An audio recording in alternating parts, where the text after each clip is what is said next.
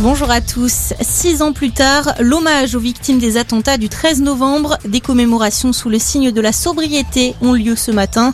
Elles ont commencé un peu après 9h au Stade de France. Des cérémonies vont se dérouler également aux abords des terrasses prises pour cible et enfin au Bataclan. La campagne de rappel vaccinal progresse. Le seuil des 4 millions de doses administrées a été franchi.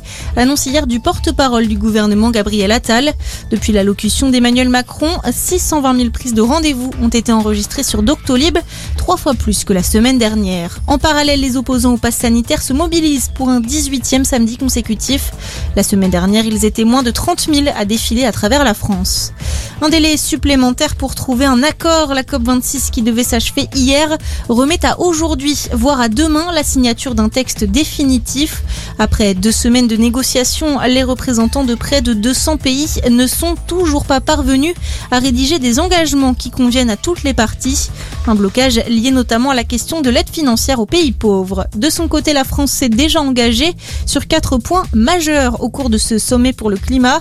L'arrêt des financements des projets d'énergie fossile à l'étranger d'ici la fin de l'année prochaine, l'accélération de l'abandon de la production des énergies fossiles, la fin de la déforestation d'ici 2030 et la réduction des émissions de méthane.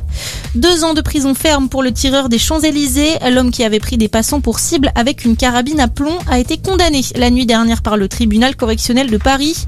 Entre le 11 et le 19 septembre dernier, il avait blessé au moins 4 personnes, dont une de 19 ans qui a dû être opérée et a écopé de 15 jours d'ITT. Et puis du foot ce soir, match des éliminatoires du Mondial 2022.